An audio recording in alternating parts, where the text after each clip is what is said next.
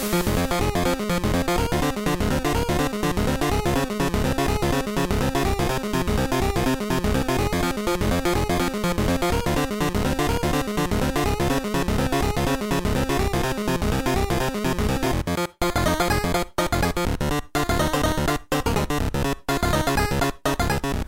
27 vom Feedback Podcast. Ich habe gerade den Livestream geschnitten und dabei ist mir aufgefallen, dass ich an einer Stelle statt Mega Glurak Mega Gulag gesagt habe. Oh, das ist was fand anderes. ich, fand ich sehr lustig. Wäre auch ein interessantes Pokémon. ja, mit das ein Mega Gulag. animiertes Mega-Gulag, das Feuer speit.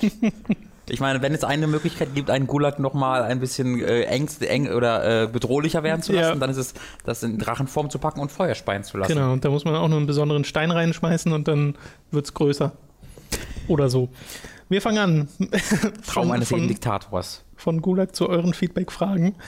Der Nico hat die erste Frage. Hallo Nico, wie geht's dir? Ich hoffe, dir geht's ganz gut. Mir geht's auch okay, danke der Nachfrage. Tom geht's auch ganz okay. Ja, Tom, ja doch schon, ist okay. Kam es bei euch schon einmal vor, dass durch ein Videospiel, Buch, Fernsehserie etc. euer Interesse für ein komplett anderes Medium geweckt wurde? Damit meine ich nicht, dass ihr zum Beispiel durch Lesen eines Buches euch die Filmumsetzung anseht, sondern durch Anspielung in dem Buch auf einen meinetwegen Film äh, ihr euch dann den Film angeschaut habt. Ich zum Beispiel bin durch das Lesen des Manga The Flower of Evil, in dem der Hauptprotagonist des, das namensgebende Buch von Charles Baudelaire, Les Fleurs du Mal, liest, dazu gekommen, die Inspirationsquelle zu kaufen und mehrmals zu lesen. Ist ein altfranzösischer Gedichtsband. Mich hat der Manga so in den Bann gerissen, dass ich den Hauptprotagonisten noch besser verstehen wollte. Ich glaube nicht so ganz direkt. Ich glaube, am ehesten passt das zusammen, wenn man sich nimmt, ähm, so, so Assassin's Creed, dass ich durch Assassin's Creed und die Zeiten, der es spielt, mir teilweise äh, irgendwie Hörbücher angehört habe, die sich, oder nicht, sondern Podcasts sind in dem Fall, wenn man das als eigenes Medium zählen will, Hardcore History, dass sich äh, ebenfalls, oder der sich ebenfalls mit der, einer gleichen Zeitperiode auseinandersetzt. Ähm, das wäre so ein Beispiel. Ja, Aber- es ist immer eher so tangentiell und dann, wenn dann unterbewusst. Also ich glaube, ich habe jetzt auch kein Beispiel parat, wo ich sagen könnte, okay, ich bin exakt da drauf, äh, dadurch da drauf Mhm. gekommen, weil ja auch oft äh, Filme oder Videospiele nie direkte Anspielungen machen, sondern immer nur indirekte Anspielungen, weil ich glaube, da auch viele Leute Angst haben, Namen zu nennen. Oh, also tatsächlich sehr ähnlich zu dem, was ich gerade gesagt habe. Ähm, bei, oh, wie hieß das Spiel? Der erste, was als erste Weltkriegsspiel Das Erste Weltkriegsspiel? äh, von Valiant Hearts? Ubisoft, genau. Äh, Val- Valiant oder Valiant? Valiant. Valiant?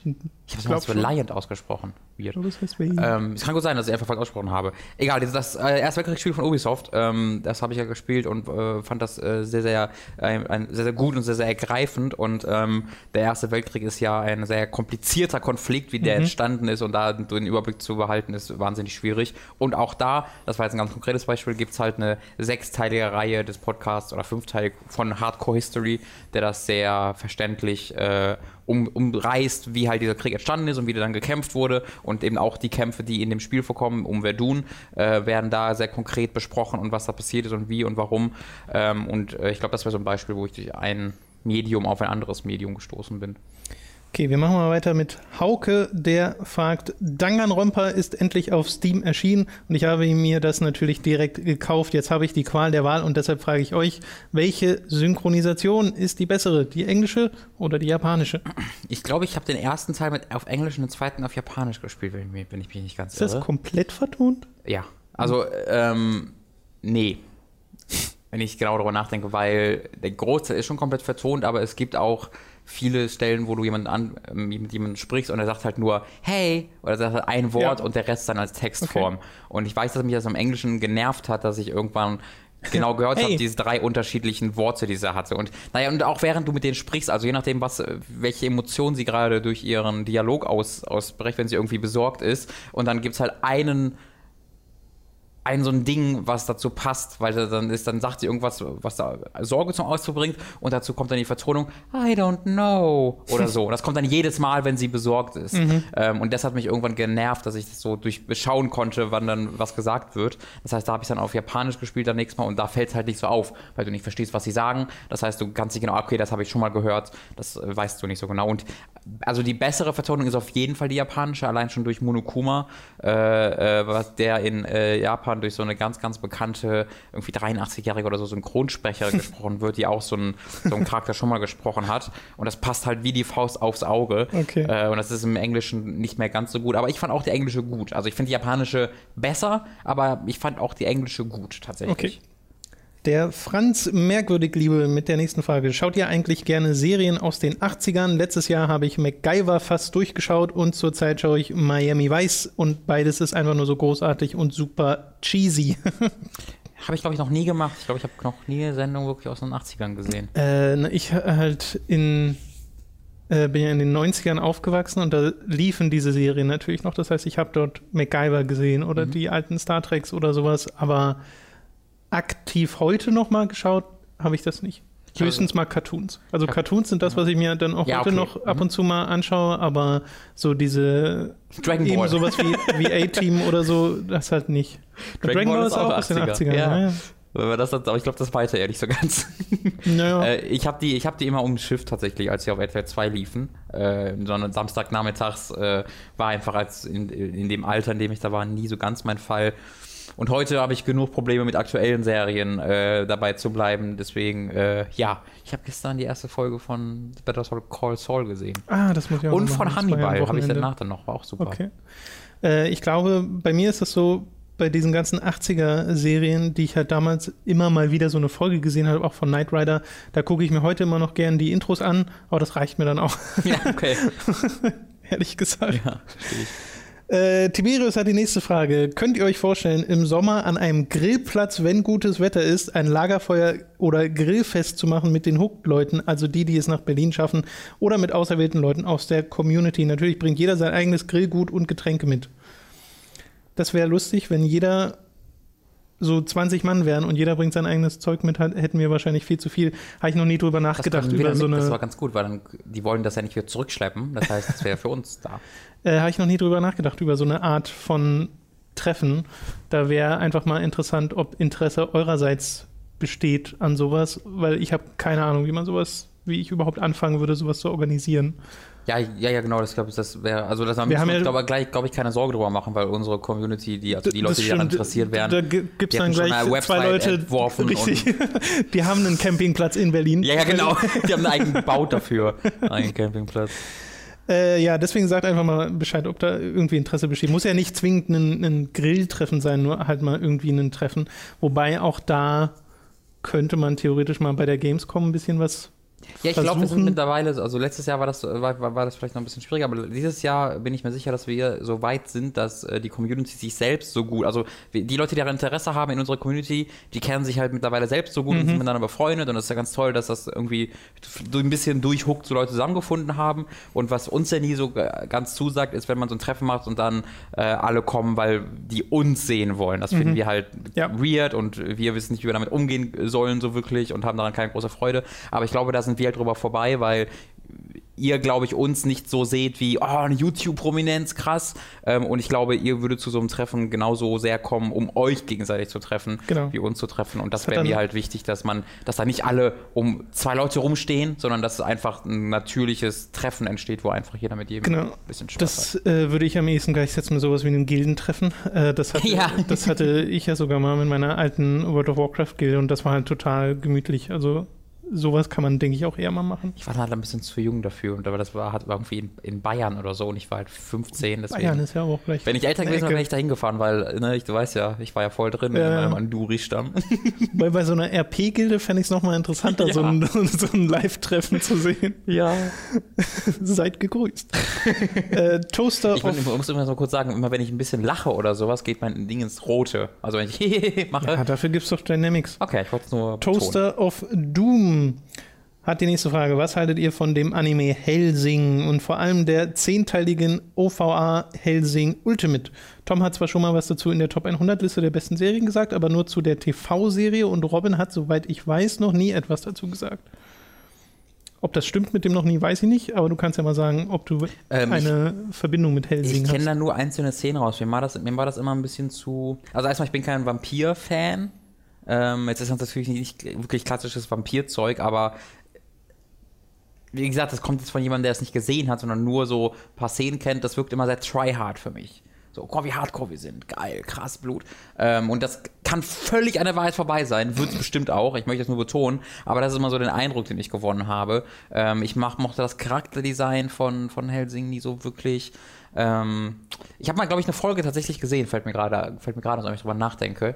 Ähm, das, das hat mich einfach nicht so ganz gepackt. Mhm. Aber vielleicht, ich, da, da, müsste ich wirklich mal nicht mich dediziert dran setzen und sagen, okay, ich gucke jetzt Helsing und da ein bisschen in das Universum einsteigen, dann wird das mit Sicherheit anders aussehen. Ich glaube, mein größtes, äh, mein größter Kontakt zur Serie ist tatsächlich eine Max Payne 2 Mod, die damals bei Giga Games vorgestellt wurde, zu Van Helsing, die mega cool war. Hast du eine Alucard gespielt oder was? Äh, ja, ja, genau, aber das war so, also die hatten nicht nur, das war nicht nur Skins verändert, so, ich weiß nicht mehr genau, was die gemacht haben, aber das war wirklich mit richtig krassen, coolen Änderungen auch am okay, Gameplay.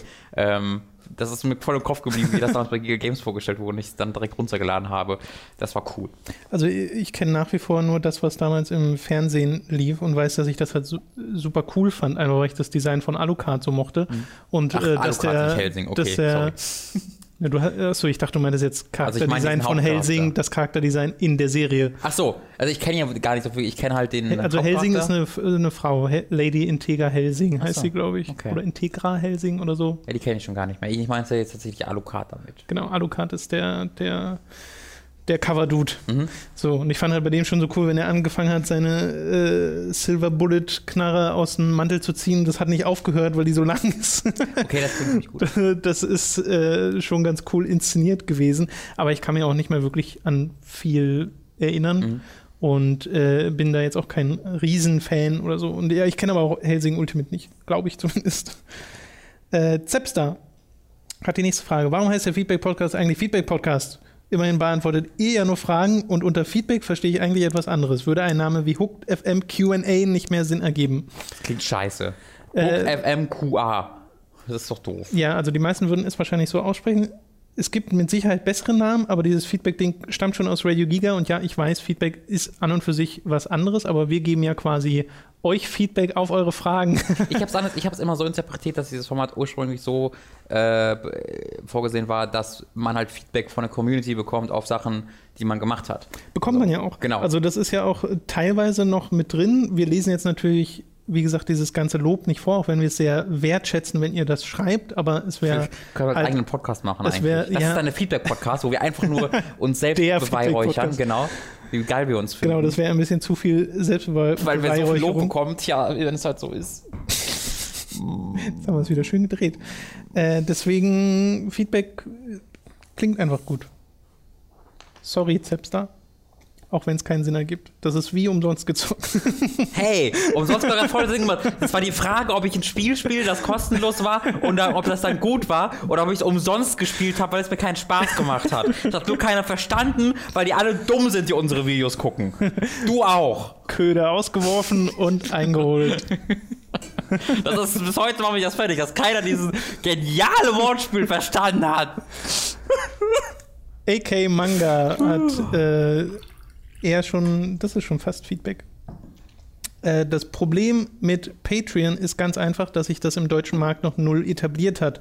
Um eure tolle Arbeit wirtschaftlich rentabler zu gestalten, wäre es wichtig, euren wichtig, euren Hooked und vor allem den Time-to-3-Content zu monetarisieren. Weniger wegen den tatsächlichen Einnahmen, welche sich auf 200 bis 600 Euro pro Monat belaufen dürften, sondern, viel, sondern, sondern vielmehr, damit YouTube die Videos öfter vorschlägt und anzeigt. Durch die Tatsache, dass inzwischen jeder random Kanalpartner ist, werden die wenigen Nicht-Partner quasi nie vorgeschlagen, was sich in den Views niederschlägt. Außerdem wären kleinere Videos für zwischendurch ganz gut, da sie weniger aufwendig in der Produktion und finanziell recht rentabel sind. Ich denke da zum Beispiel an eine abgespeckte Version der des Vorstellungsvideos von Fallout 4, in welchem einer dem anderen und den Zuschauern kurz das Spiel vorstellt, welches er gerade spielt. Würde zumindest mich sehr interessieren und ich denke auch den einen oder anderen. Wichtiger als alles andere auf YouTube sind aber inzwischen äh, Cross-Promotions. Mir fällt da direkt David Hein ein, welcher ja ein alter Arbeitskollege von euch ist und inzwischen, wie ihr auf Qualitätscontent setzt. Angesichts eurer sehr ähnlichen Zielgruppe wäre dadurch sicher was drin oder auch mit der GameStar. Äh, Akamanga. Ich dass Herr Krachten zuguckt. Äh, das ist ja an und für sich total lieb, dass du dir die Gedanken machst, aber es schießt halt total an dem Ziel vorbei, was wir uns mit Hooked gesetzt haben. Wir haben ja Hooked angefangen, gerade weil wir uns diesen Mechaniken nicht mehr beugen wollten, gerade weil wir nicht mehr irgendwelche Kompromisse in Videolänge oder sowas machen müssen und da muss das sein, damit das YouTube in den ganzen Mechaniken äh, versteht und dann irgendwo vorschlägt und ganz viele Views dadurch zustande kommen und Cross-Promo hier und Cross-Promo da. Das wollen wir ja alles nicht. Wir haben Lust auf ganz bestimmte Inhalte und die wollen wir so kompromisslos wie möglich zu machen und genau das ermöglicht uns Patreon, auch wenn es in Deutschland noch nicht so etabliert ist, aber es ist etabliert genug, als dass damit so viel zusammenkommt, zusammen mit den Affiliate-Sachen, die wir noch so nebenbei verdienen, äh, dass das gerade geht. Also es geht gerade, wir können uns gerade refinanzieren. Gerade so, es wäre schön, wenn es mehr ist. ja. Es funktioniert wirklich gerade so, aber äh, das ist ja genau das Ziel, was wir damit verfolgt haben. Dass sich gerade so refinanziert. Naja, nee, nicht das, aber eben, dass wir uns nicht mehr irgendwelchen komischen Mechaniken dieser Videoseite beugen müssen. Genau. Also wir wissen, wir wissen all die oder wir kennen all die Werkzeuge, die wir nutzen müssten, damit wir größer werden. Und wir kennen das auch äh, diverse große YouTuber privat, die ohne mit der Wimper zu zucken uns wahrscheinlich promoten würden. Wir sind wahnsinnig wenn, beliebt, uns wenn, mag jeder. Also ich könnte jetzt mit dem Finger warum musst du das gleich so übertragen? Und ich hätte die Aber deutsche YouTube-Elite an meiner ich glaube, Zunge Ich glaube, es wäre wirklich so, dadurch, dass wir uns mit YouTube ziemlich gut auskennen, mit den Mechaniken ziemlich gut auskennen, wissen, was läuft. Mhm. Wenn wir sagen würden, wir machen was Populäres und gehen wirklich nur auf diese Schiene, wirklich nur Popularität, nichts anderes. Mhm. Wenn das das Hauptziel ist, würden wir das, glaube ich, hinkriegen. Ich, also mit dem, das ist das, was ich, ich mir einrede zumindest, seit langer Zeit, seit Jahren schon, dass ich, dass wir, dass wir beide, wenn wir wollten, ja dass wir keine großen Probleme hätten, auch an größere Zahlen ranzukommen. Aber wir machen es ja ganz bewusst nicht, weil wir haben die Erfahrung gemacht, wie es ist mit großen Zahlen bei Giga und hatten damit nicht so viel Freude.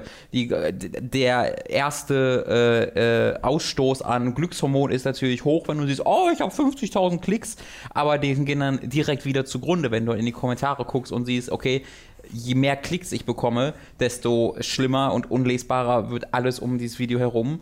Ähm, das ist jedes Mal eigentlich so gewesen. Ähm, und deswegen war es ja die bewusste Entscheidung, weniger Klicks, eine kleinere Zielgruppe, eine kleinere Community und dafür äh, halten wir zum Beispiel, zum Beispiel Freude an so einem Treffen. Wenn wir jetzt Klicks von 50.000 mhm. hätten, würden wir das wahrscheinlich nicht machen, weil das würde dann zu so einem YouTuber-Treffen ausarten, wo wir einfach nicht so viel äh, Freude dran hätten. Und ich möchte erneut niemanden dafür irgendwie kritisieren oder diskreditieren, dass der auf diese vielen Viewerzahlen geht weil andere Leute halt daran eher Freude haben und auch damit kein Problem haben und das auch ihren Geschmack eher trifft. Ähm, aber bei uns ist das halt einfach nicht so ganz der Fall. Ähm, und jeder soll einfach so machen, wie es ihm gefällt und wie es seine, sein Geschmack ist. Was ich halt nur doof finde, ist, wenn jemand irgendwie Content selbst nicht gut findet und den dann trotzdem macht, ähm, ja. einfach weil er gut läuft. Da, ich dann, da denke ich dann, na, weiß ja nicht, ob ich da so ein großer Fan von bin. Genau. Und wir, wir nehmen halt bewusst einfach, die, wir gehen den sehr steinigen Weg. ähm, aber das ist, also ich bin damit glücklicher als vorher, wo man mehr Zahlen hatte. Ja, sehr viel glücklicher. Das stimmt. Deswegen, also wir wissen, wir kennen all diese, all diese Dinger, äh, all diese Sachen. Ich habe zum Beispiel, das habe ich auch schon mal erzählt, ich habe am Anfang, wo wir gerade hoch gegründet haben, mit, bei einem sehr, sehr großen YouTuber einfach gesagt, der den Vorschlag gemacht hat, bei uns in den Live-Show zu gucken, nee, lass das mal nicht machen, obwohl ich den sehr, sehr gerne mag privat äh, und wir uns auch super verstehen, einfach weil ich nicht den Eindruck erwecken wollte, dass wir sofort, wo wir nachdem wir online kommen, einen der größten YouTuber dazu holen, nur damit wir dann äh, mehr Klickzahlen bekommen. Also nur damit der Eindruck nicht entsteht, habe ich da abgelehnt. Ähm, obwohl ich es äh, pri privat und persönlich cool gefunden hätte. Also wir sind da wirklich vorsichtig, ähm, dass wir auf eine, wenn wir wachsen, das auf eine sehr behutsame und äh, vernünftige Art und Weise tun, die jetzt nicht irgendwie auf einmal 20.000 neue Leute dazu holt, womit dann unsere 15.000, die wir bisher angesprochen haben, abgeschreckt werden. Weil das ist ja, das geht ja auch damit einher, wenn wir auf diese Art und Weise die Produktion unseres Contents verändern würden, würde ja vermutlich viele der Fans, die wir bisher hatten, ähm, mit diesem Content nicht mehr einverstanden sein, weil ja. die ja genau zu uns gekommen sind, weil wir diesen Content nicht machen. Aber da ist halt auch ein bisschen ein das ist so ein bisschen ein YouTube-Problem. YouTube promotet eine ganz bestimmte Art von Content durch die Mechaniken, die dort greifen. Und das ist halt schädlich für Leute, die was anderes machen. Und genau. die, den Content, die wir machen, dass wir sowas machen, wie das mit Podcasts wie diesen auf YouTube hochladen, der über eine Stunde geht und ein Standbild ist, da würde dir jeder YouTube-Experte sagen, macht sowas nicht. Ja. Macht sowas einfach nicht. Das ist also schlecht die, für euren die Kanal. Zu allem, was wir sagen, machen. Ja, natürlich. Äh, das ist schlecht für den Kanal. Zuschauerbindung ist nicht gut, äh, weil das Video zu lang ist und hast du nicht gesehen. Äh, aber das soll uns dann einfach mal egal sein. Ich fände es schön, wenn YouTube da ein bisschen äh, die Mechaniken verändern würde, dass vor allem auch kleinere Kanäle mal überhaupt die Möglichkeit bekommen, mit individuellem Content äh, nach oben zu schießen. Aber du musst dich ja fast dieser Masse beugen, um ja. äh, auf YouTube Erfolg zu haben.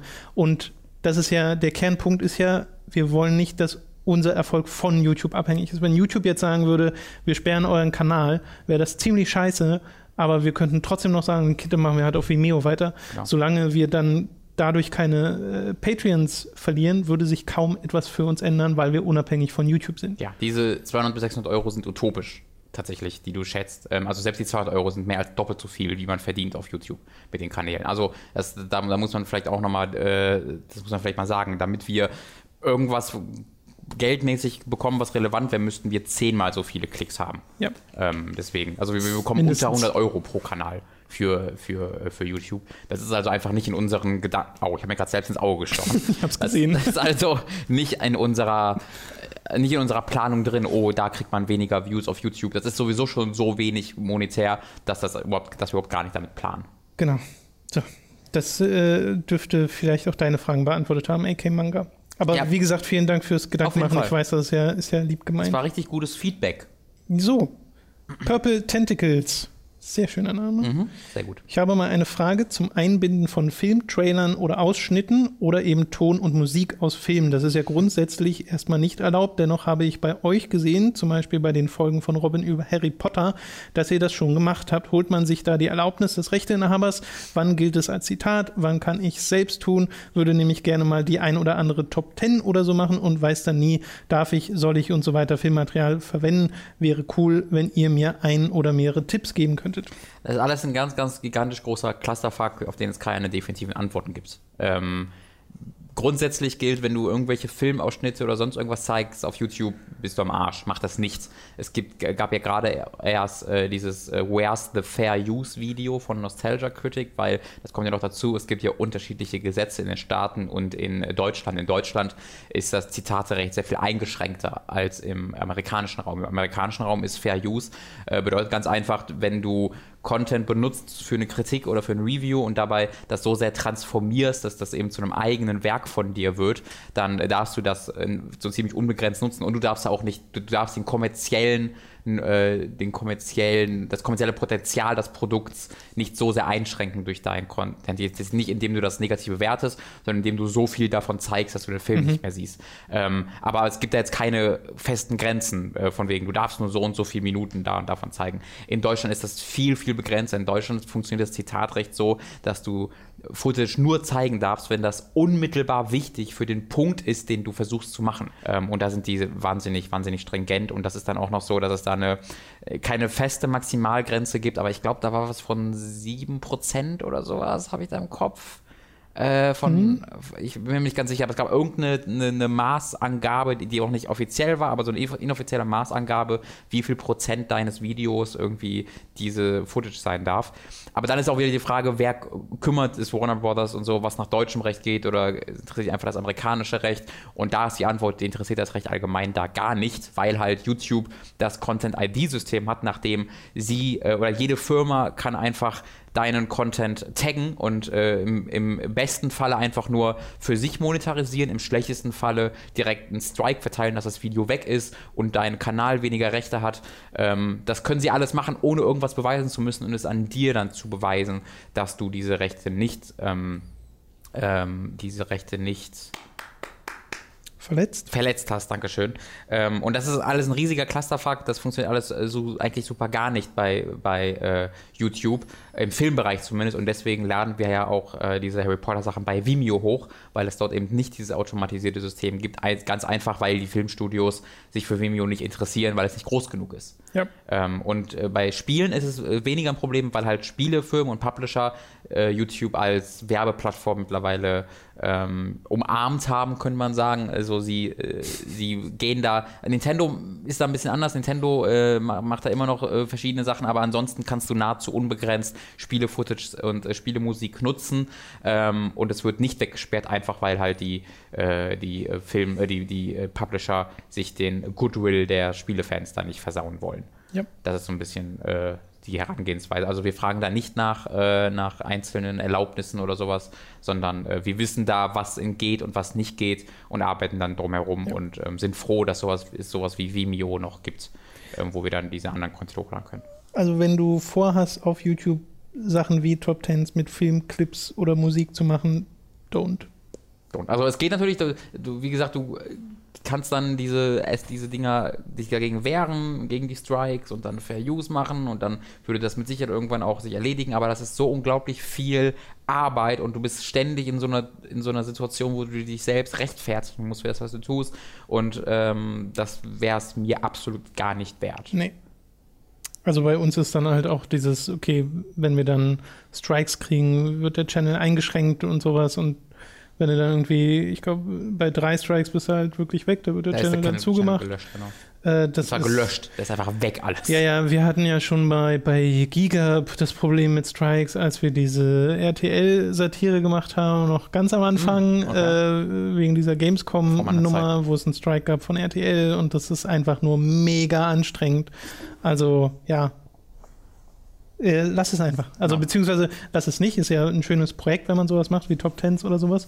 Aber dann äh, mit äh, Standbildern, Stills aus den Filmen Mhm. und vielleicht anderer Musik. Äh, gibt mehr als genug Stock-Music, wenn man danach selbst sucht, oder das, also selbst Free-Music. Standbilder, ne? Also, ähm, also so, sogar wenn du jetzt Trailer-Footage benutzt, wird das ja teilweise ge ge gezeigt. Ja, Trailer Und es gab jetzt halt Beispiel von Brad Jones, der das auch in diesem äh, ja, stimmt. Wrestle Ja, nee, ich habe das ja auch hat. gesehen. Der hat, ähm, Der hat gar keine Bilder benutzt. Genau, der, der sitzt einfach in seinem Auto, die gehen ins Kino und setzen ihn danach ins Auto und im Auto sprechen sie über den Film, ohne irgendeine Footage zu zeigen, ohne irgendeine Musik zu spielen. Ja, ja. Und selbst das wurde aus irgendeinem Grund getaggt. Ja, aber das muss ja dann jemand wirklich aktiv gemacht haben. Und wenn du jetzt neu anfängst mit etwas, dann wirst du ja wahrscheinlich in einem Zuschauerbereich operieren, der sowas von egal ist für die großen äh, Studios, dass, äh, dass dich sowas nicht treffen sollte. Und dieses automatisierte System trifft halt vor allem Videos und Musik. genau. Und selbst, aber ich, kann mir halt vorstellen, dass selbst Standbilder da schon Ist Probleme mir machen noch nie könnten. passiert. Also ich weiß, dass wir das beim Random Encounter, äh, damals beim Podcast von Leo und mir,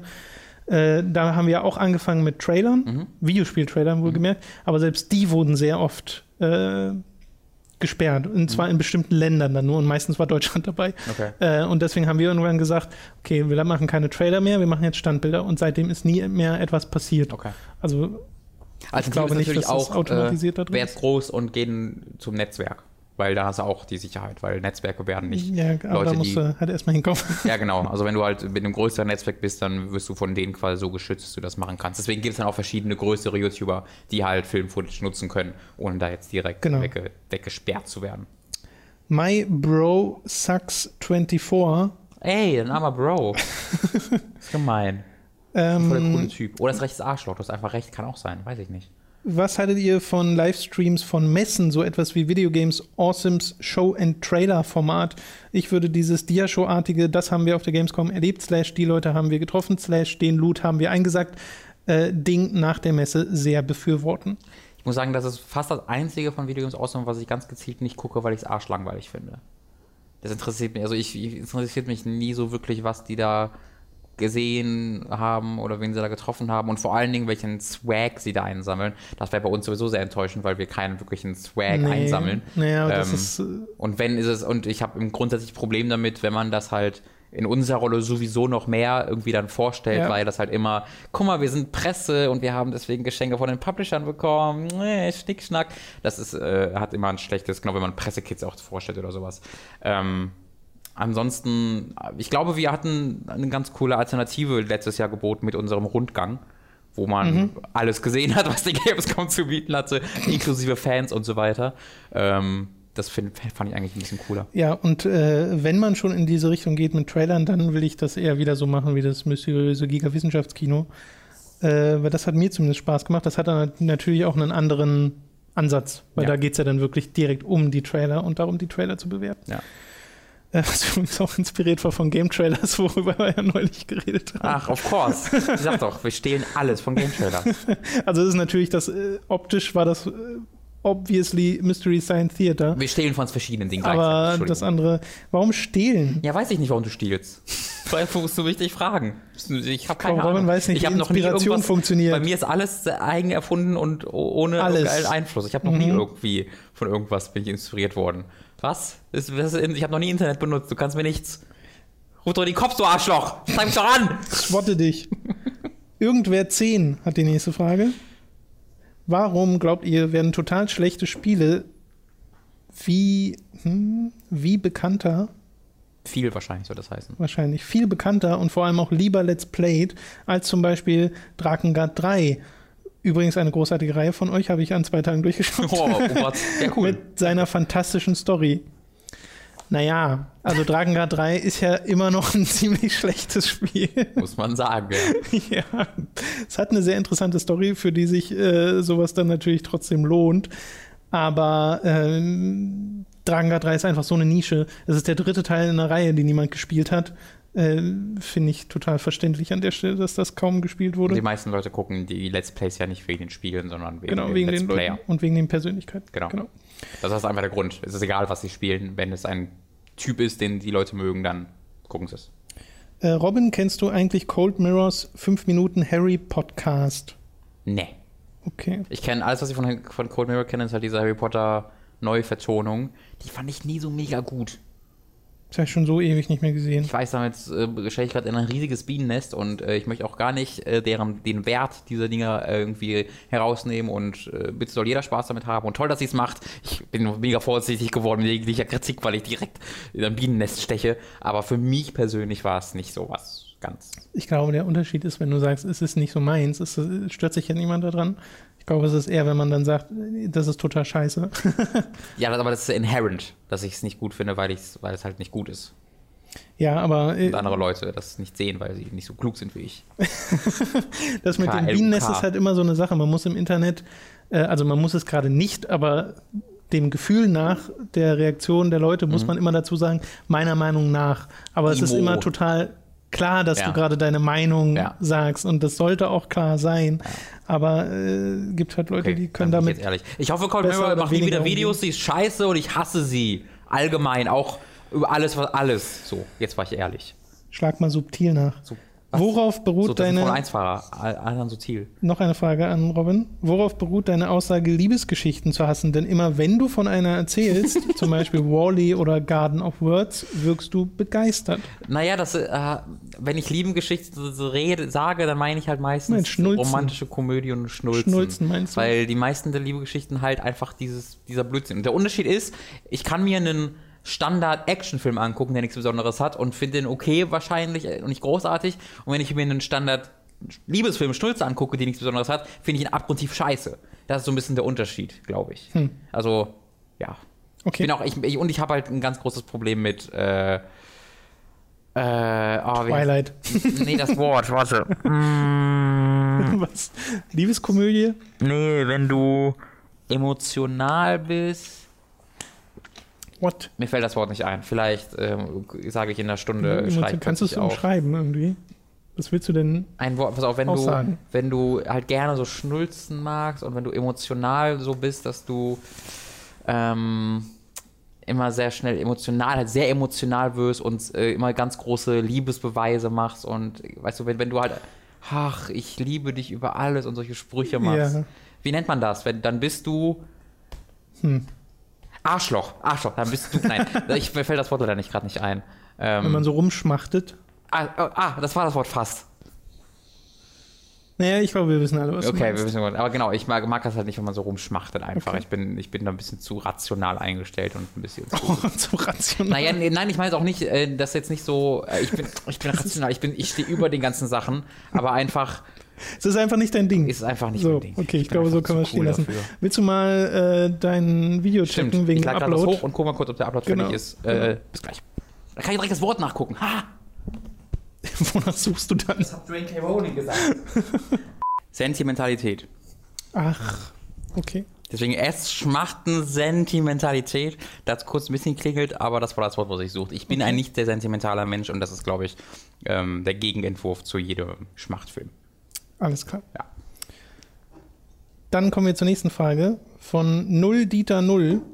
Kennt ihr das Spiel Cobalt, wenn ihr es nicht kennt, das ist ein 2D-Shooter, der richtig, richtig gut ist, hat sehr viel Content und macht unheimlich viel Spaß. Es wurde von Oxeye Studios gemacht und wird von Mojang gepublished. Das einzige Problem Ach, ist, das ist das. dass das Spiel einfach nicht genug Aufmerksamkeit bekommt. Ich finde im Internet gerade mal drei bis fünf Reviews und die einzige Seite, die ein wenig größer ist von denen, ist Rock Paper Shotgun.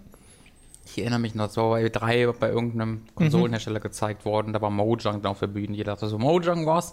Aber die sind nur die Publisher, das wusste ich auch nicht. Ich dachte, die hätten das selbst entwickelt. Ich habe mich damit aber Oder auch war das nicht einer von Mojang, der. beschäftigt.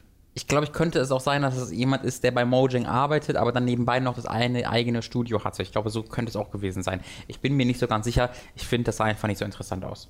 Ich weiß nicht, Wie sah das denn aus? Ich das war so ein wenn ich mich recht erinnere, war es so ein Pixel-Art-Shooter-Ding, wo man nicht so viel erkannt hat, weil überall Effekte passiert sind und es halt aus, es ist halt einfach zwei Jahre zu spät gekommen, weil ich, ich und glaube ich auch viele andere einfach ein bisschen ermüdet bin von diesem äh, Koop, Local Koop, äh, Chaos-Shooter-Ding oder generell Local Koop Chaos-Ding, wo einfach irgendein Spiel ist und dann eine IDAP oder sonst irgendwas. Das ist, es ist so viel gekommen, ein, zwei Jahre lang, dass mich das mittlerweile nicht mehr so begeistert. Wobei ich neulich im Livestream wieder erstaunt war, wie viel Spaß dann Duck Game zum Beispiel Es gemacht macht hat. auch was- total Spaß, aber wie oft spielt man das halt zusammen? Ja. Das ist so ein bisschen die Sache. Okay. Äh, ich habe da zuerst gedacht, ach ja, das, aber dann ist mir aufgefallen, nee, nee das ist kein 2D-Shooter, weil ich habe zuerst an Cannabite gedacht und das Mm. ist so ein äh, Runner, so ein Side-Scroll-Runner mit äh, tollen Animationen auf dem Handy. naja, nee, sorry, Dieter. Äh, nächste Frage, auch von Dieter. Meine Frage an euch, wie steht ihr zu schwarzem Humor? Meine Frage kommt daher, dass ich letztens auf Robins Twitter-Account gesehen habe, dass er jemanden geretweetet hat, der sich darüber aufregt, dass jemand geschrieben hat, in Anführungszeichen, ich gehe jetzt mit Ed, in Klammern offenrechter YouTuber, der gerade sehr unter Kritik steht, Klammer zu, ein paar Juden verkloppen und was macht ihr so? Anführungszeichen Ende. Dieser Tweet war natürlich nur ironisch gemeint, was man ganz klar erkennen kann, äh, wenn man sich seinen Twitter-Account, äh, da, wenn man sich seinen Twitter-Account anschaut, nur in Anführungszeichen linke Sachen dort sind und es außerdem einfach nur als lustige Kritik gemeint war. Meine Frage ist dann, warum Robin retweetet, äh, warum Robin das retweetet hat, dass man gegen solche Leute was machen muss. Bist du wirklich dagegen oder hast du einfach den Zusammenhang nicht gewusst? Ähm, das ist was sehr Grundsätzliches, was, was mir immer ein bisschen, äh, was immer ein bisschen nervt, ist, wenn schwarzer Humor und Ironie und Sarkasmus und Zynismus einfach nur genommen wird, um zu sagen, Hitler, Hitler, Hitler, Nazi, Hitler, Hitler, Schwule, Nazi, Hitler. Und dann zu sagen, ja, nee, das war schwarzer Humor. Ähm, weil in diesem, also ich wusste tatsächlich auch äh, ursprünglich nicht, dass äh, dieser, der da in in dem Ads drin war, ein rechter YouTuber war. Äh, das wusste ich nicht. Ähm, aber ich habe mir halt seinen, diesen Twitter-Feed von diesem YouTuber angeguckt, der halt das geschrieben hat. Und der hat halt in seinem Twitter-Feed ständig so, also ständig irgendwelche Witze mit Schwulen, Kloppen und äh, Nazis und KZs und hast du nicht gesehen. Ähm, und da ist, es, da ist mir ziemlich egal, was seine politische Einstellung ist. Ähm, das ist kein schwarzer Humor. Das ist, also, und dann hat er noch in seinem Twitter-Profil stehen, Satiriker mit schwarz, oder Fan von schwarz, Satiriker mit schwarzem Humor, stand da, glaube ich, drin. Ähm, und das ist keine Satire. Es ist keine Satire, wenn du sagst, ficken, äh, ich möchte gerne alle, ich bin voll der Fan von Nazis, äh, alle Schwule sind scheiße. Ah nee, das war Ironie. So funktioniert das nicht.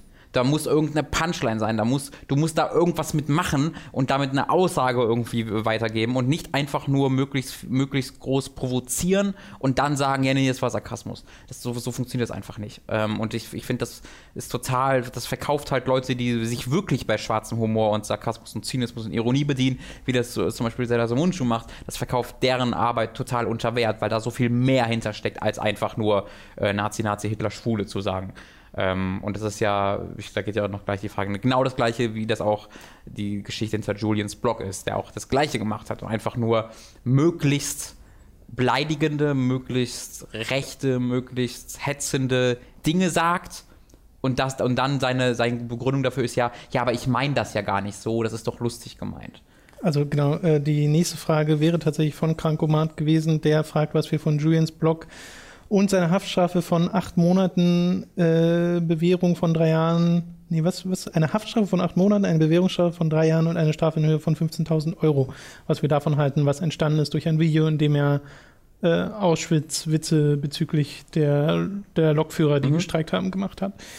Äh, das passt ja da gleich ganz gut mit rein. Und ich glaube, der Begriff schwarzer Humor ist genau das, äh, woran sich das alles so ein bisschen aufhängt. Es mhm. gibt da einen ganz guten Artikel von Marie Meimberg. Oh ja auf. Ubermedien, Ubermedien, glaube ich, heißt äh, Ich weiß leider ich glaub, nicht. Ich glaube, es ist Ubermedien. Ich habe es gerade vergessen. Der neue, das ist die neue Seite von Stefan Niggemeier. Genau, das war auf jeden Fall, äh, ging es da um schwarzen Humor und was schwarzer Humor Oder ist. Über, über Ueber-Medien? Ich weiß es wirklich gerade nicht. Ich glaube, glaub, es, ist, glaub, es ist über Medien, wegen, weil es, es über kann, Medien Es kann ja. sehr gut sein, ja. Äh, ich hoffe, ich denke daran, dass vielleicht in den äh, in der Beschreibung zu verlinken. Wenn mhm. nicht, dann weist mich in den Kommentaren gerne nochmal darauf hin, dann suche ich den nochmal raus. Äh, da ging es nämlich genau darum, was ist denn schwarzer Humor und ist das schwarzer Humor, was die dort machen? Äh, und nein, größtenteils nicht. Ja. Ähm, ich glaube, wenn, wenn, wenn ich halt irgendwelche Hitler- oder Nazi-Witze mache, dann habe ich, äh, versuche ich eigentlich immer, dass deutlich wird, dass ich mich äh, mit diesem Witz nicht über Opfer lustig mache, sondern immer über halt Hitler oder über Nazis. Also das sind immer die, das die Ziel meiner, meiner Lächerlich, der Lächerlichkeit, über die ich mich lustig mache. Und genau das wird eben umgekehrt bei so Leuten wie Julians Blog, der dann sich eben ausschließlich darüber macht, halt irgendwie, der halt einfach Leute mit Juden vergleicht, weil die eine große Nase haben oder sowas. Weil das ist einfach, da, da wird nicht, da werden einfach Opfer äh, genommen oder von dieses, aus dieser Zeit, oder es wird bewusst mit der, mit der Opferrolle der Juden im Zweiten Weltkrieg gespielt, um daraus eine Beleidigung zu, zu machen. Es ist halt dieses, das hat er nicht halt. gesagt. Das genau. Ist, das ist der, oh, hat er nicht gesagt, das ist der, traut er sich cool. Der Humor, der daraus entstehen soll. Genau. Und ich bin mir sicher, ich gehe da auch ab und zu äh, zu weit, aber ich glaube, wir beide geben uns auch Mühe, dass wenn wir das machen, äh, ich vor allen Dingen mich dann auch dafür entschuldige. Das ist ja auch schon ein, zwei Mal passiert, dass ich nach so einem Witz mich direkt entschuldigt habe, weil ich gemerkt habe, dass der gerade einen Schritt zu weit geht. Das passiert leider ab und zu im Eifer des, Gefechts. Aber genau das finde ich halt dann so wichtig, dass man, äh, wenn man sowas sagt, äh, dann eben merkt, wenn man zu weit geht und nicht das zu weit gehen an sich als den, als, als, als den schwarzen Humor sieht. Weil das ist es einfach nicht. Das kann, das kann jeder. Das ist so ein, das, das wirkt für mich halt wie ein 15-Jähriger, der erkennt, was, oder der glaubt zu verstehen, was Sarkasmus ist zum ersten Mal im Leben und dann Grenzen versucht auszutesten. Und das ist ein bisschen ermüdend. So. Und finde ich ja einfach nicht lustig. Ja. Benny Art, an die nächste Frage. Würdet ihr, würde man euch nach euren liebsten Kameramännern in Klammern Cinematographer oder Director of Photography fragen, äh, würdet ihr eine Antwort wissen? Und wenn ja, wer wäre das denn? Ich kenne den Namen leider tatsächlich nicht, aber ich da leider mich auch gar nicht aus. Das muss ich auch gleich dazu sagen. Also das sind dann der ist dann der Teil der Credits, mhm. den ich nicht mehr kenne. Ich kenne vielleicht noch Komponist und Director und ein paar Schauspieler und das war's.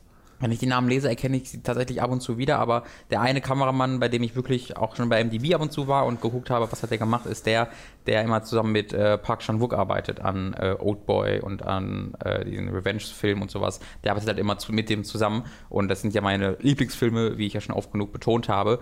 Äh, und ein Teil, ein teilweise der Grund dafür, warum ich diese Filme so gerne mag, ist eben die absolut unglaubliche Kameraarbeit und die Regie, die natürlich dann einhergeht in irgendeiner Art und Weise. Ähm, aber deswegen bei ihm war ich tatsächlich so, dass ich dann geguckt habe, was er so gemacht hat. Aber ansonsten ähm, gibt man denen, glaube ich, weniger Credits als, als nötig wäre. Weil oft sagt man einfach, okay, oh, das ist ja super gut eingefangen, mhm. gute Regie äh, und schreibt das halt als dem Regisseur äh, zu. Ähm, weil ich persönlich weiß halt einfach nicht genau, okay, wie, was, wofür ist jetzt der ja. Kameramann verantwortlich? Inwiefern führt er einfach nur Aufgaben aus und inwiefern macht er selbst diese Einstellung? Und ich glaube, das kommt auch bestimmt ganz auf den Film an, wie sehr, äh, wie sehr, wie viel ähm, ja, er selbst da irgendwie ich glaube, das ja, wäre eine Frage, bei der man gut äh, Mats dabei haben müsste, weil ich ja. schätze mal, er könnte uns da gleich zwei, drei Namen sagen, da er sich ja äh, mit dem Filmemachen an und für sich auskennt und ja selbst quasi oft hinter der Kamera steht. Mhm. Äh, und unter das dann wahrscheinlich oder unter der äh, und äh, das äh, wahrscheinlich auch mehr zu wertschätzen weiß, wenn er sieht, okay, das ist gerade richtig gute Kameraarbeit. Ja. So. Ähm, der Benny fragt ja auch noch direkt, wie wichtig ist in eurem Eindruck nach die Arbeit des Kameramanns für die Ausdruckskraft eines Films? Ist euch vielleicht schon mal ein Kameramann beim Schauen eines Films aufgefallen, den ihr wiedererkannt habt? Das wäre ja dann so ein bisschen das, was du mhm. äh, genannt hast, ne? auch wenn dir gerade der Name nicht einfällt. Ja, das ist halt, weil es ein koreanischer Name ist und ich habe schon sehr ja, lange ja, gebraucht, ja. um, ich weiß auch gar nicht, ob, jetzt, ob er Park Chan-wook oder Chauvin Park, aber ich glaube, es ist Park Chan-wook. Klingt richtig. Ja. Äh, von daher ja, also ich glaube, wir wertschätzen es wahrscheinlich nicht genug. Ja. Merkt man ja daran, dass uns keine Namen einfallen.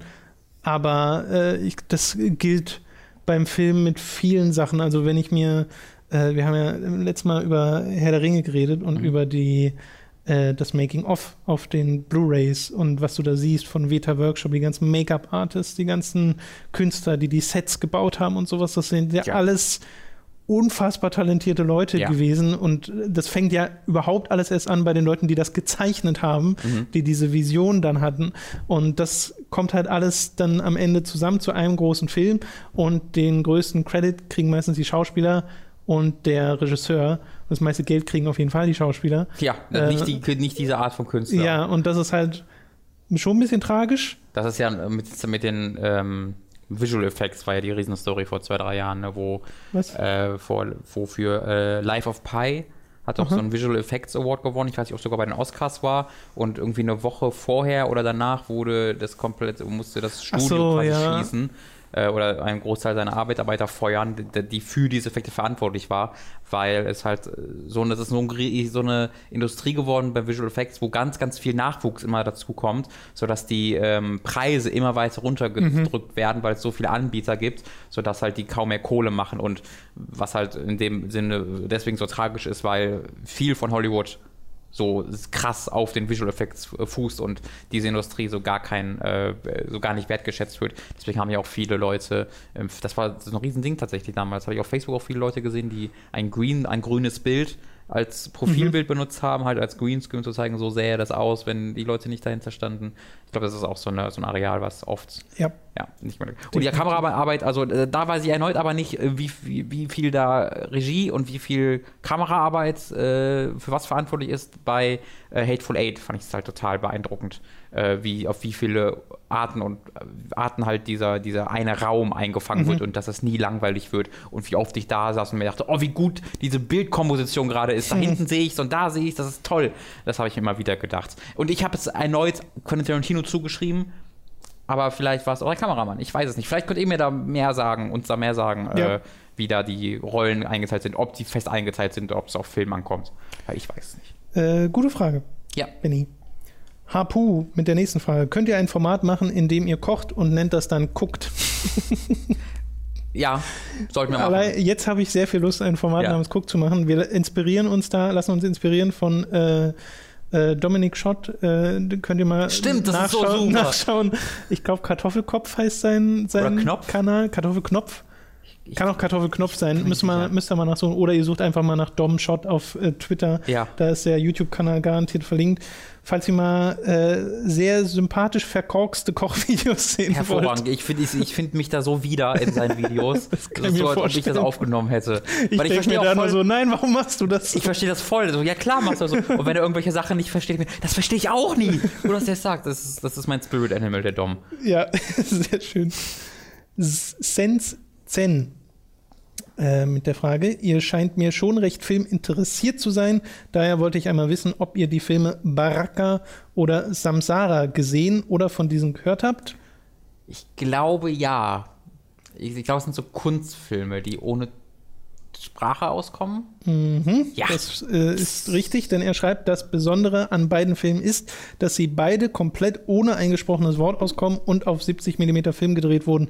Beide Filme sind eher als experimentelle Arthouse-Filme zu sehen, aber beide gehören zu den bildlich besten Filmen, die ich je gesehen habe. Genau, ich glaube, die fangen ein, wenn ich mich recht erinnere, war das, waren das halt Filme, der, wo einfach die äh, Verantwortlichen durch die Welt reisen und einfach die beeindruckendsten Bilder einfangen, die sie finden, sei es von irgendwelchen traditionellen, einfach von, von irgendwelchen Orten oder von irgendwelchen Zeremonien oder sonst irgendwelche Sachen halt. Und das ist einfach so eine Zusammenstellung davon, wenn ich mich recht erinnere. Da war ich mal kurz davor, die auf Amazon, auf äh, Blu-ray zu kaufen, einfach weil ich halt ähm, sowas, das mal sehen wollte in dieser, in dieser hervorragenden, hervorragenden Qualität. Bin ich dann leider nie zu gekommen, aber schön, für Dank für die Erinnerung, werde ich vielleicht mal nachholen. Sagt mir tatsächlich gar nichts, habe ich noch nichts von gehört. Ist auch nicht mega bekannt. Ich weiß, ich bin da irgendwie über, als ich einfach Amazon durchstöbert habe, bin ich da irgendwie drauf Okay. gekommen. Ich glaube, es ist einfach mit Musik unterlegte, wunderschöne Bilder tatsächlich. So Mandalas aus, aus der echten Welt. 19 Spike 86 äh, mit den nächsten beiden Fragen. Da Tom zu meiner Bayonetta 2 bzw. Wii U-Frage gemeint hat, ich solle sowohl die Wii U kaufen als auch Time to 3 schauen, wenn ihr das irgendwann mal dreht, kam mir folgende Frage auf. Wii U kaufen oder doch lieber abwarten, ob die Nintendo NX abwärtskompatibel sein wird? Oder seid ihr der Meinung, dass die NX so anders sein wird, dass eine Abwärtskompatibilität ausgeschlossen ist? Ich bezweifle, dass Nintendo eine neue Konsole macht, die erneut ein Gamepad mit einem Bildschirm hat. Hm. Deswegen wird Abwärtskompatibilität wahrscheinlich, also ich halte sie für unwahrscheinlich. Vielleicht finden sie eine Lösung dafür. Vielleicht machen sie auch einfach diverse Remastered oder Ports, Mhm. äh, wie das momentan bei ganz vielen PS3 und 360-Spielen für Xbox One und PS4 stattfindet. Äh, das könnte ich mir vorstellen, weil halt so viele Leute haben halt die Wii U einfach nicht und hoffentlich ist das ja dann bei der nächsten Konsole anders.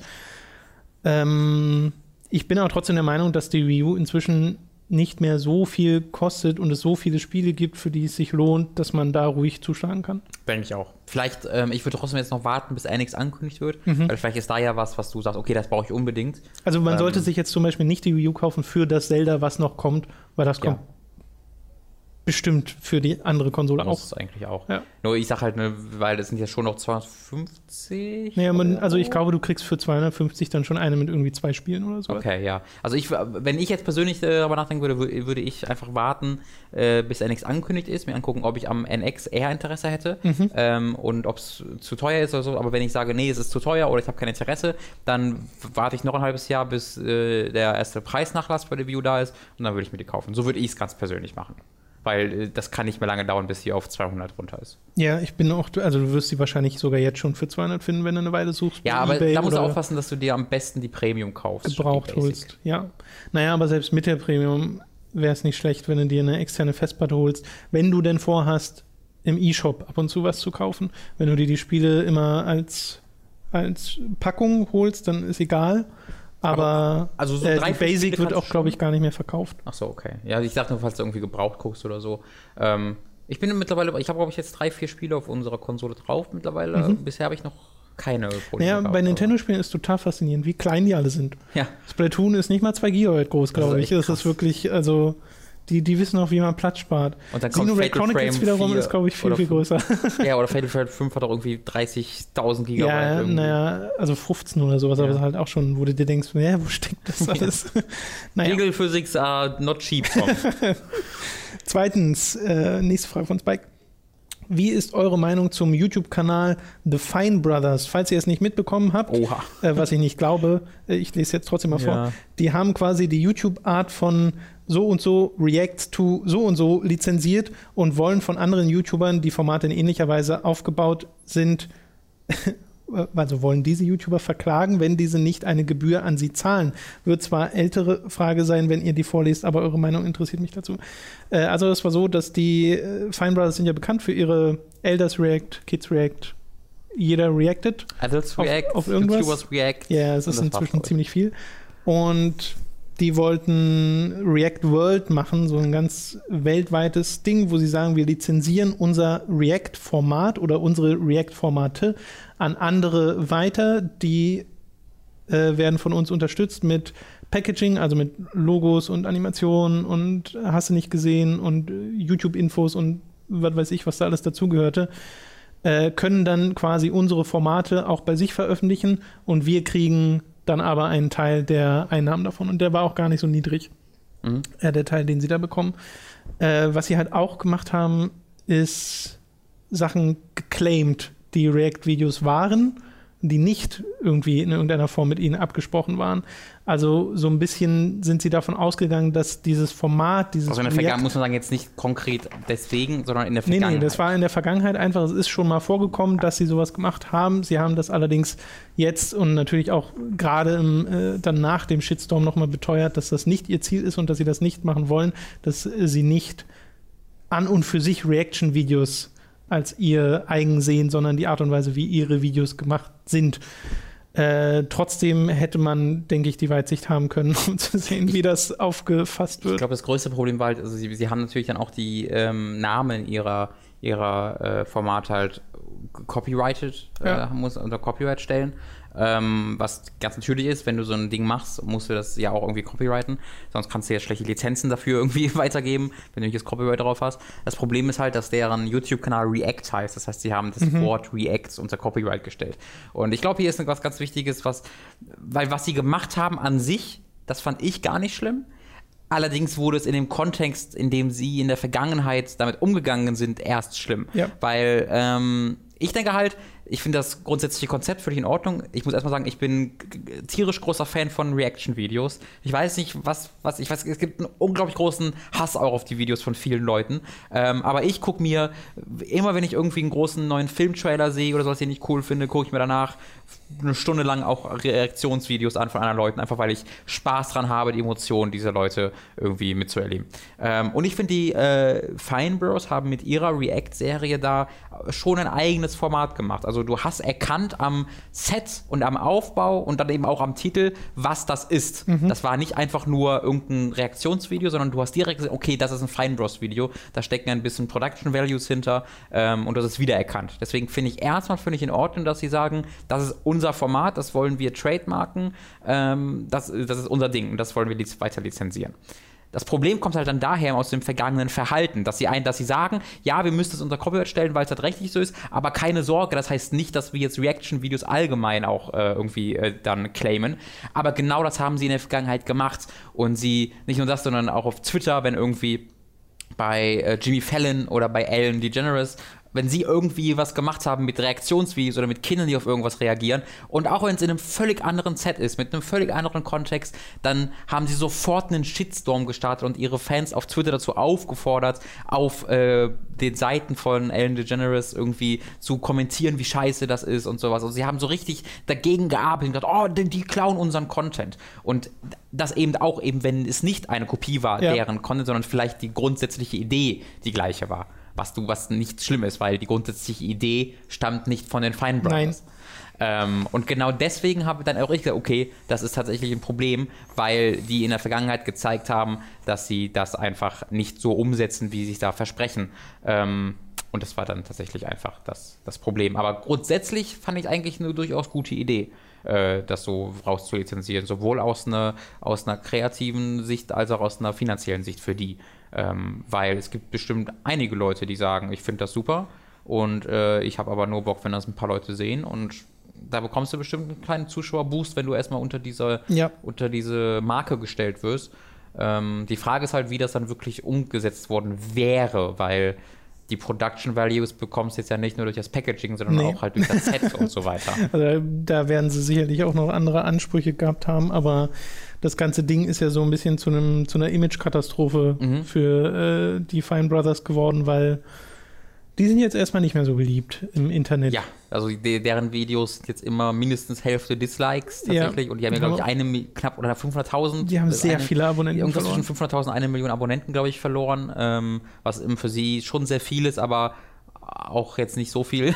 Ja, sie werden es überleben. Also Genau. ich glaube, da muss sich keiner Sorgen machen und das wird sicherlich auch irgendwie verjähren. Sie müssen jetzt halt so ein bisschen den guten Willen wieder aufbauen.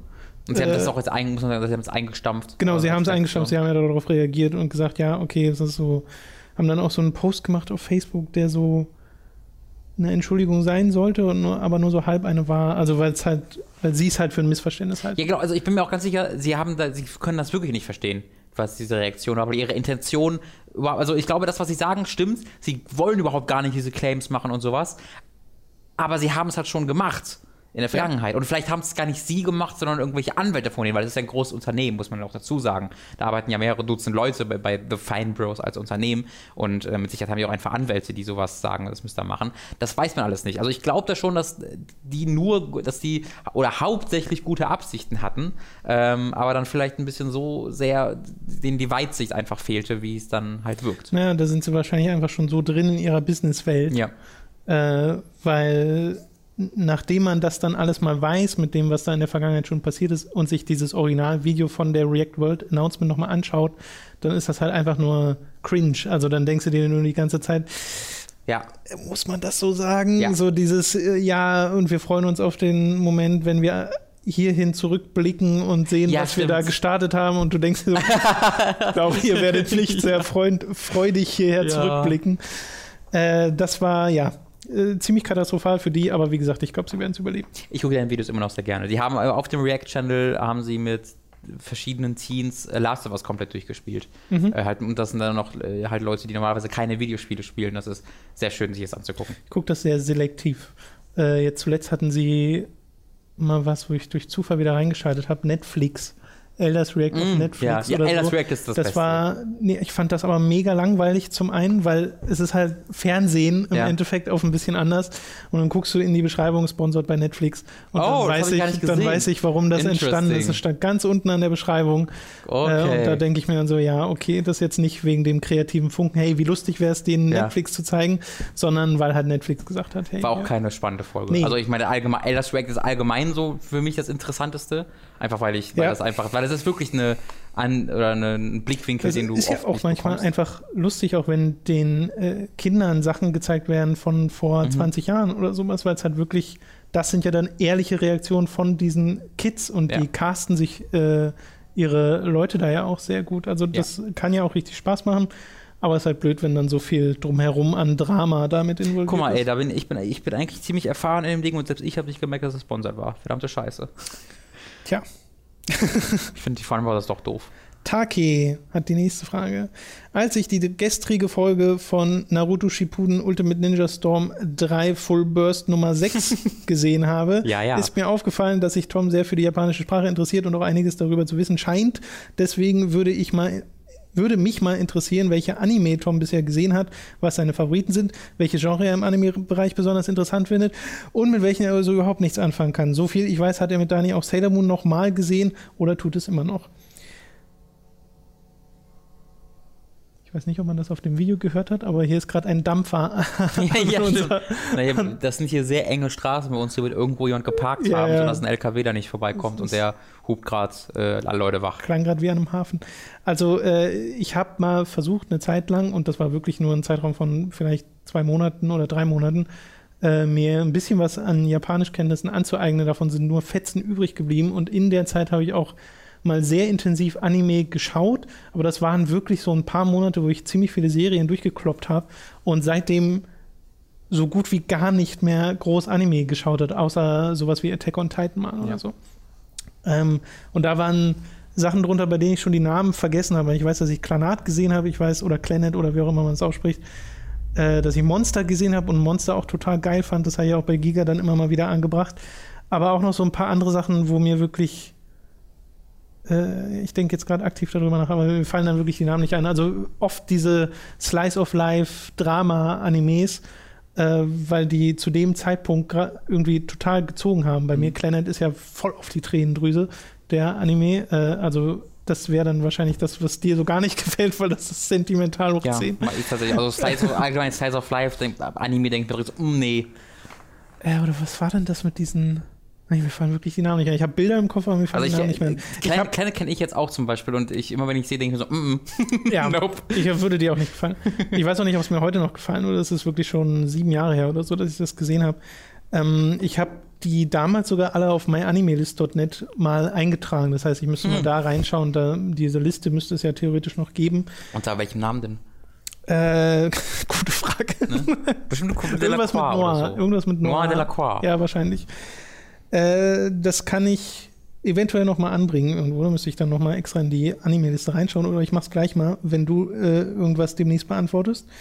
Nee. Ansonsten, genretechnisch habe ich da keine großen Vorlieben oder Abneigungen, weil ich mich einfach dazu nicht genug mit Animes sonstiger Arten äh, befasst habe, ehrlich gesagt.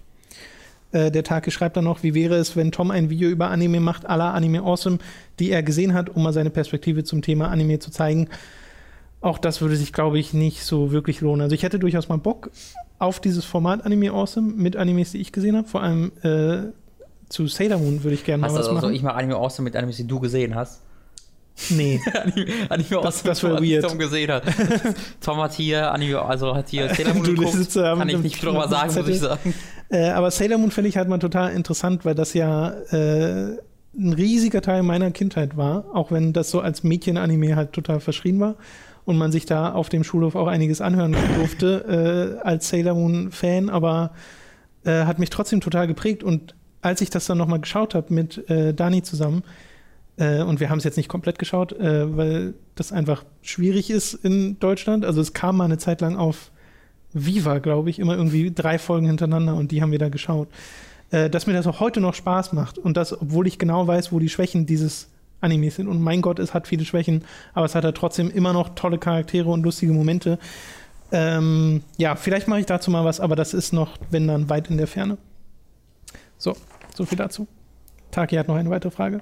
Habt ihr euch schon mal überlegt, auch mal andere, weniger bekannte Anime-Japano-Spiele anzusehen, auch wenn diese teilweise etwas mehr Spielzeit bieten als die großen Spiele aus dem Westen? Zum Beispiel Tales of Cesteria, Tales of Symphonia, Disgaea 1 bis 5, Hyper Dimension Neptunia Rebirth, Digimon Story Cypher Slith, J-Star Victory VS Plus, Dengeki Bunko Fighting Climax oder schrecken euch diese eher ab?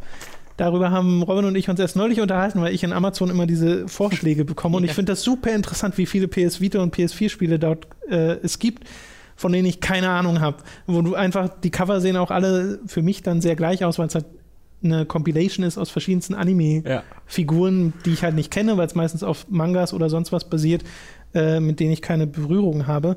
Aber an und für sich, ja, fände ich total interessant. Nur wie du schon sagst, das sind total die Zeitfresser. Sowas wie Disgaea habe ich sogar mal gespielt auf der PSP, einen Ableger. Das ist ja ein Grindfest äh, vor dem Herrn, was aber weiß, dass es ein Grindfest ist und seine kompletten Spielmechaniken um dieses Grindfest drumherum baut, weshalb es trotzdem Spaß macht. Mhm. Äh, und die sind ja meistens so weird und eigen, aber teilweise, wenn ich mir die Tales-Spiele anschaue, auch sehr homogen Genau. Dass ich da immer das Gefühl habe, okay, kennst du eins, kennst du alle. Ja.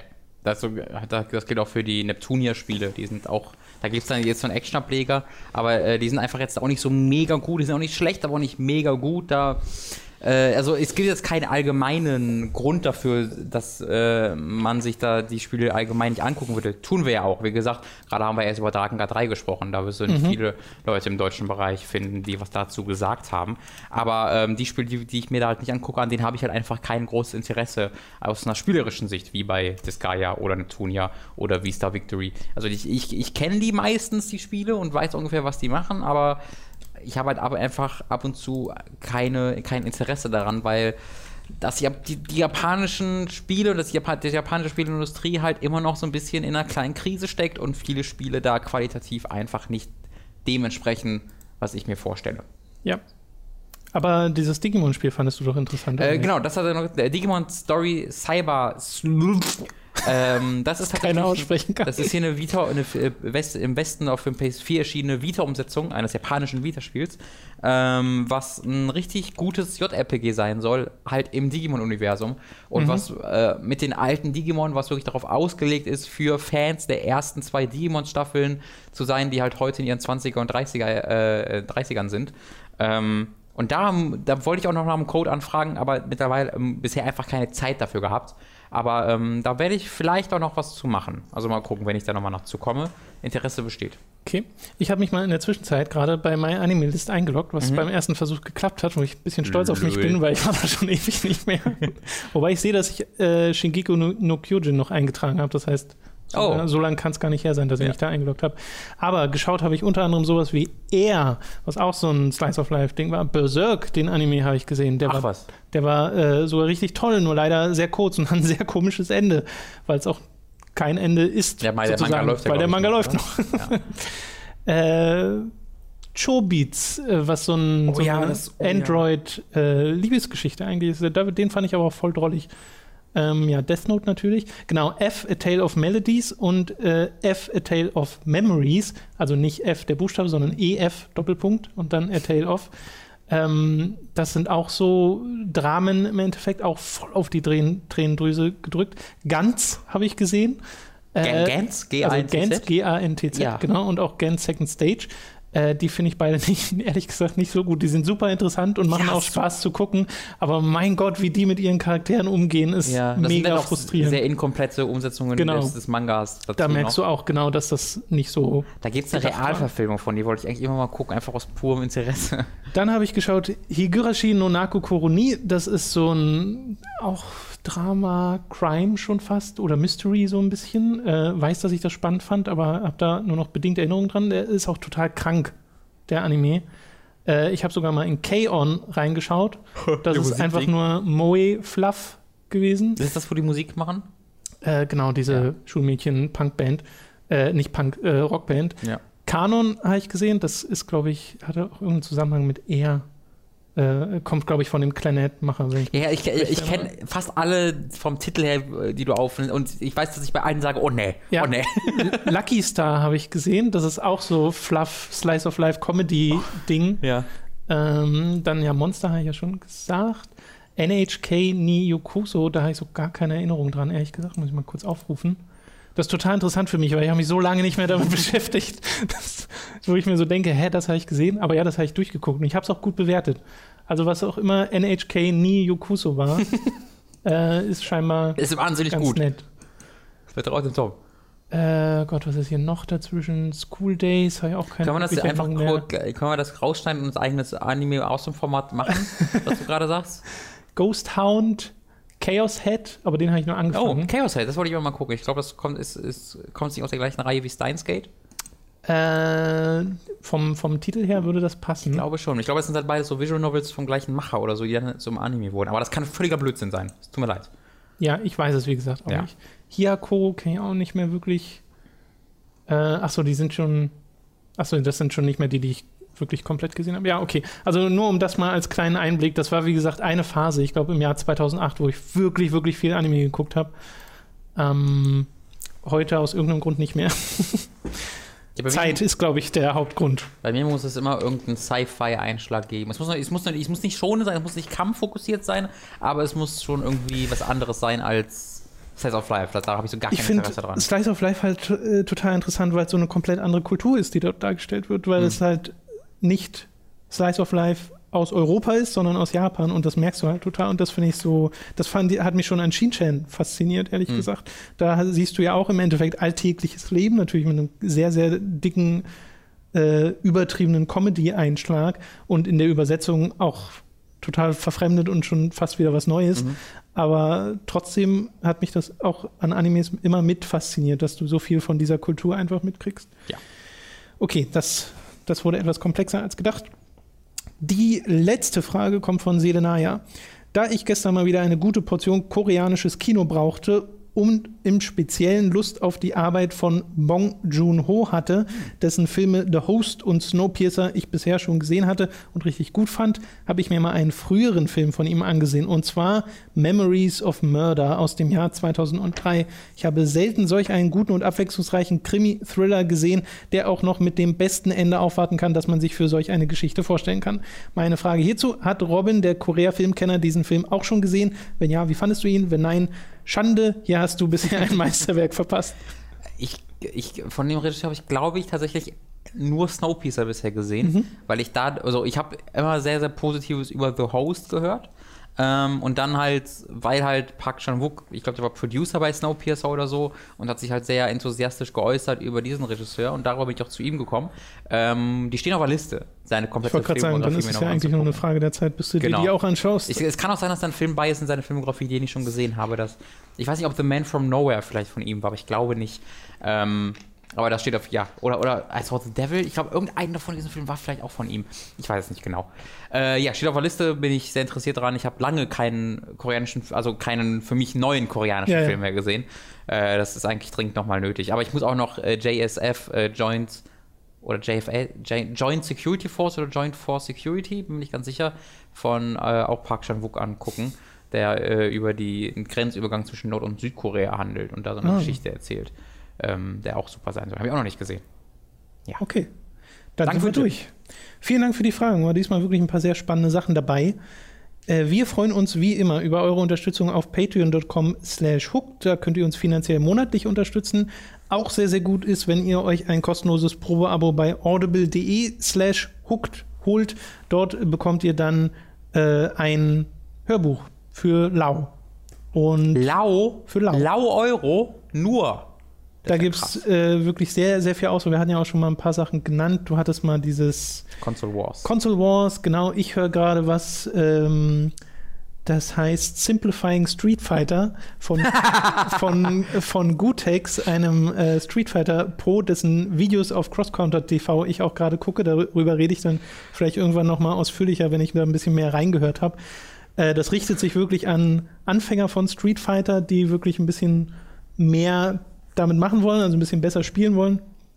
Äh, ist bisher sehr interessant und aufschlussreich schon gewesen, selbst in den ersten paar Kapiteln. Äh, das gibt es als Hörbuch, wird tatsächlich von Gutex selbst eingesprochen. äh, ja. Voll in der Materie drin gerade, wa? Das als kleine Empfehlung. Ja, ich mag Street Fighter total gerne. Also das, das reine Gameplay an Street Fighter 5 gibt es gerade einiges auszusetzen, aber Yeah. äh, wenn ich dann mal online am Spielen bin, macht es mir Spaß. Äh, und selbst wenn es frustriert, hält das nicht so lang.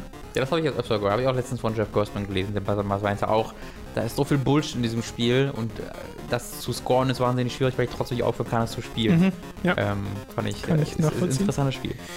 Okay, das war's für diese Woche. Stellt die Fragen wieder in den Kommentaren im Forum oder auf Patreon, wo auch immer ihr wollt. Wir hören uns dann in zwei Wochen wieder im nächsten Feedback-Podcast. Bis dahin, ein schönes Wochenende euch. Tschüss, tschüss. Tschüss. tschüss.